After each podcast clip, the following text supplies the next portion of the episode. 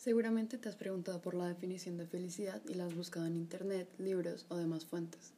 La verdad es que al momento de realizar esta búsqueda aparecen diversas definiciones debido a que a lo largo de la historia diferentes autores, científicos y filósofos han intentado explicar qué significa aquella palabra tan común en nuestro diario vivir, pero tan difícil de que acoja una definición universal. Por ejemplo, muchas personas contestan que la meta o lo que quieren para su futuro es la felicidad y dicen que serán felices cuando alcancen algo. Seguramente tú mismo habrás dicho alguna vez las siguientes palabras. Seré feliz cuando me gradúe. Seré feliz cuando deje huella en este mundo. Y es que esto también se acerca mucho a lo que decía el filósofo Aristóteles, quien consideraba la felicidad como la aspiración máxima del ser humano.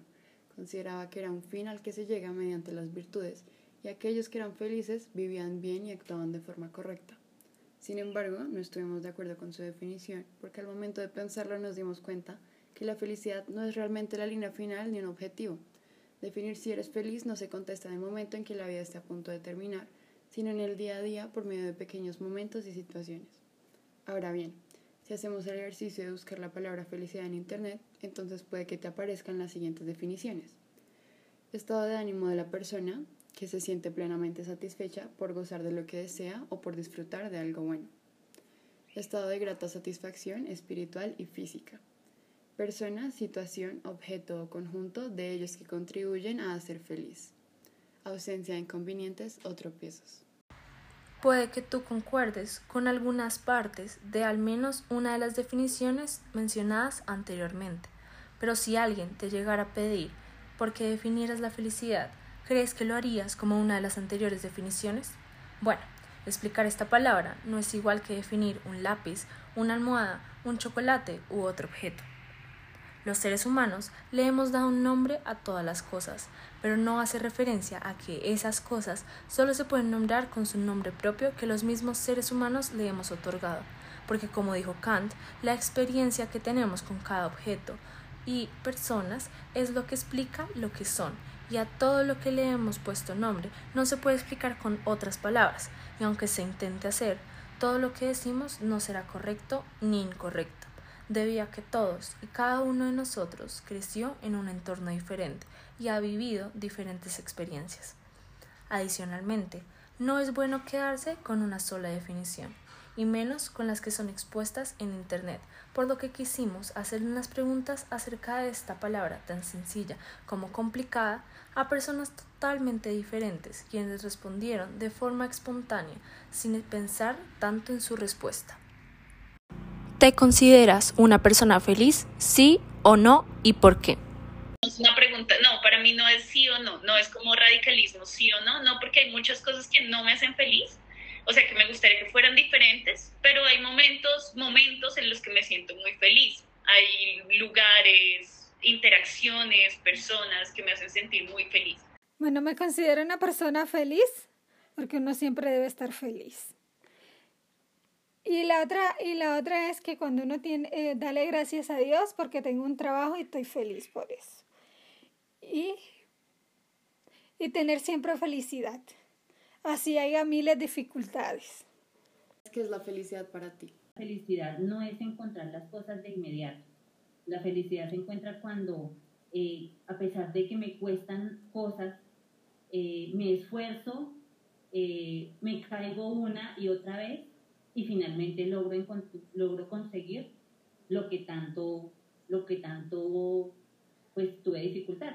Esa para mí es la felicidad, la felicidad no es las cosas de inmediato. Eh, la felicidad para mí es experiencias, amor, momentos que aprecio y que puedo volver a ellos cada vez que esté triste o pues que sean como un motivo para apreciar la vida. ¿Cómo sientes la felicidad?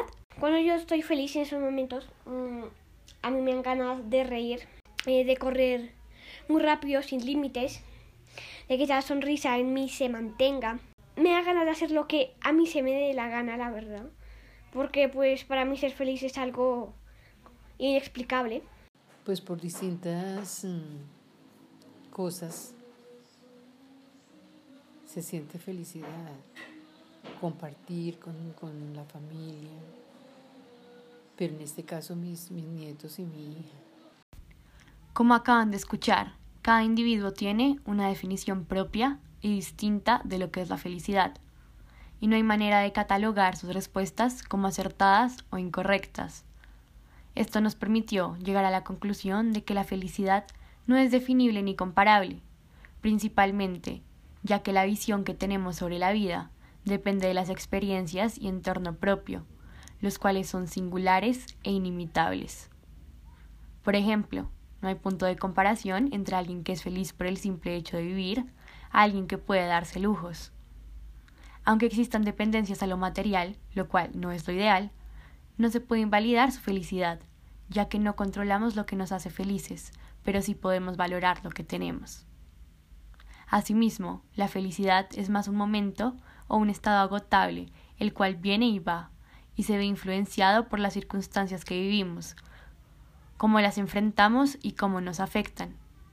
De la misma manera, para llegar a encontrar felicidad genuina, es bastante importante conocerse a sí mismo, lo que se quiere conseguir y a dónde se quiere llegar, ya que de esta manera es posible desarrollar y construir una identidad propia alrededor de aspectos que aportan a la autenticidad personal y al crecimiento como seres humanos.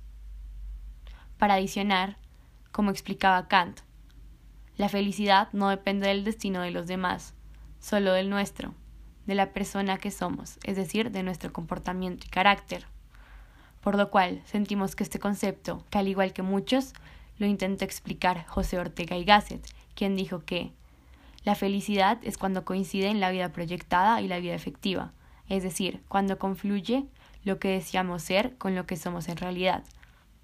Así, todos los seres humanos tenemos la potencialidad y el deseo de ser felices.